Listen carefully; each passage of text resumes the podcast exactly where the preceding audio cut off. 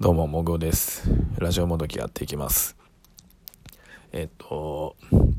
まあ、この、昨日までの3日間で、音声配信を、についてのお話をさせてもらいましたが、えー、今日もですね、それをやっていこうかと思います。なんか過去3回、まあ話してますが、きっかけと、メリットと、あとどんな時に聞いてるって話したんですよね。うん。なんか口回ってないな。そうっすね。ごめんなさいね。えっと、なんか自分自身のメリットのことをかん、個人的な話あんましてないなと思って、そんなに、うん、あんましてない気がする。だから、ほんと個人的な話をしたいなと思います。えっと、僕ずっと大、えっとですね、今2020年ですよね。僕、ブログを2011年の3月から確かやってるんですよ。まあその紆余曲折あって、いろんなサイトでやってる、やってて、や、なんかもう半、1年ぐらい更新してない時とかもまあ含めてですけどやってて、で、まあ、どういう時に書いてたかというと、まあ、隙間時間とかに書いてたんですよ。例えば大学まで、今の自,、まあ、実家からまあ、まあ、上の、僕の両親の、まあ、親の方針で、まあ、一人暮らしするんだったら、もうちょっと遠くて申し訳ないけど、通ってくれって言われたんで、あのまあ、通うようにしてたんですけど、まあ、普通にね、1時間、1時間半とか、まあ、場合によっては2時間かかるんですよ。大学行くのに。そう。だってかかってたんで、まあ、その間にスマートフォンで、もうフリック入力で書いてたりとかしたんですけど空き時間に書いてたりとかしててで書くのって結構その頭の中で思い浮かべて、まあ、勢いでバーって書くんです書いたりするんですけどいやどうしてもなんか手が進まないっていう時があるんですけど、まあ、今それ、まあ、当時はそんなに音声配信をするツールとか簡単に手軽に配信できるアプリって、まあ、ラジオトークさん以外にも、まあ、なかったと思うんですよ。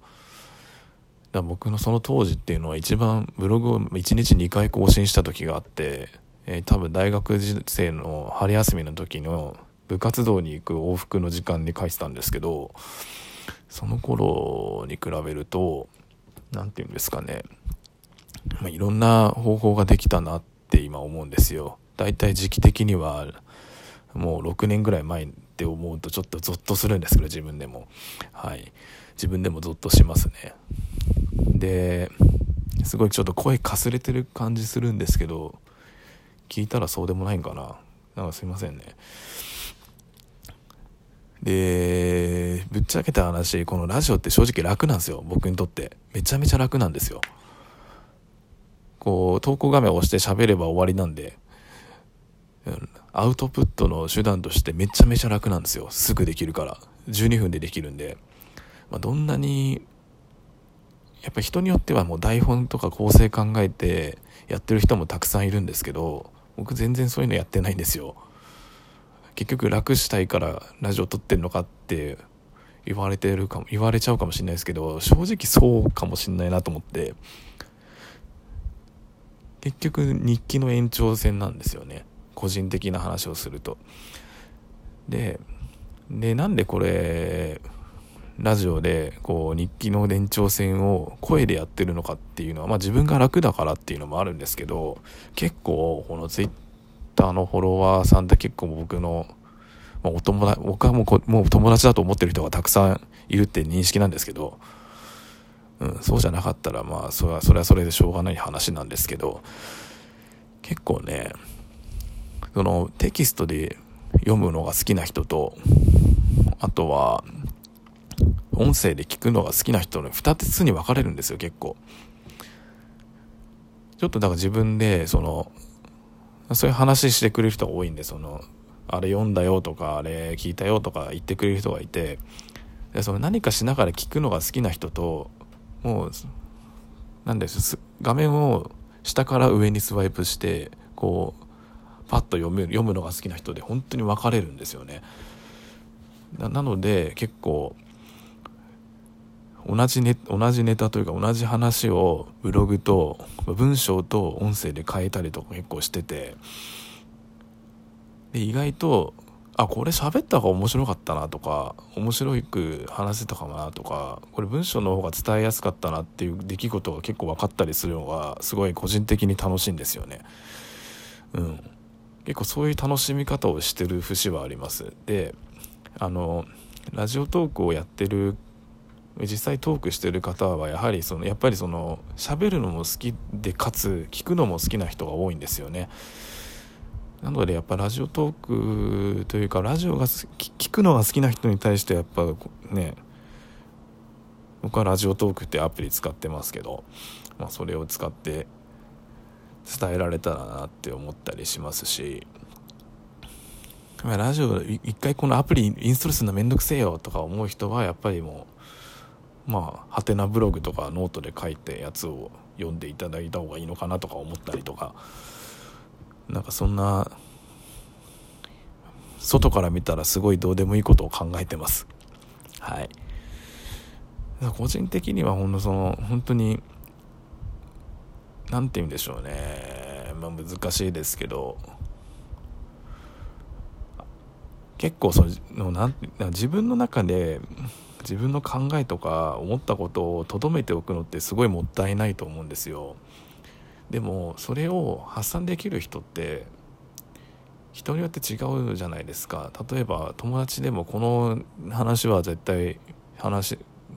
A, A, A から A, A 君と B 君と C 君と会うとしてでもこの3人に会う時にこの話してもなって思う時ってあると思うんですよ。例えば自分の趣味の話で、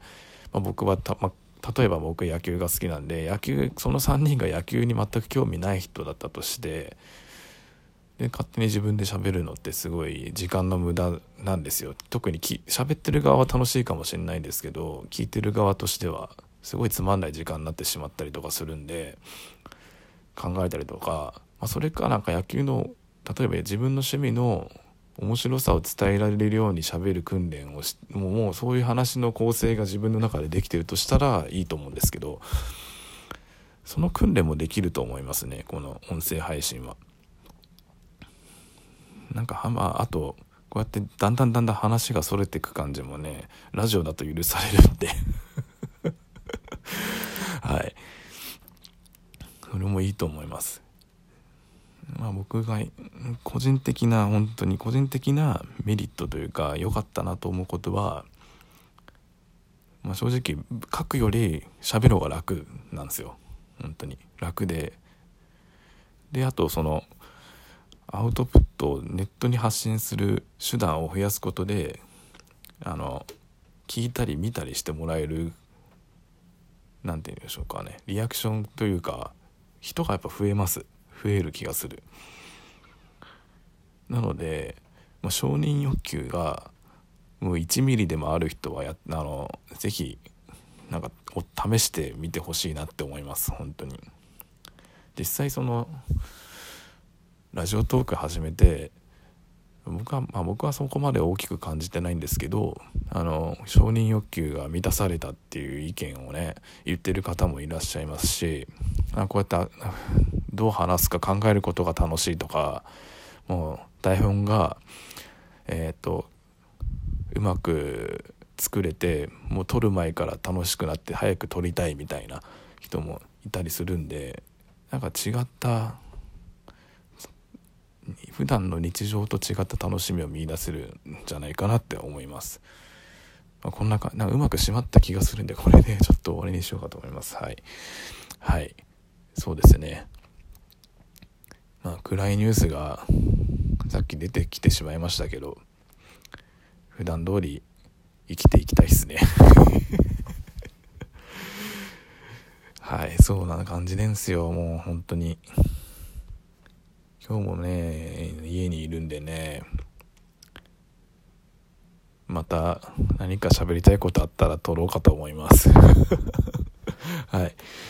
じゃあこの辺で終わりにします。ではさようなら。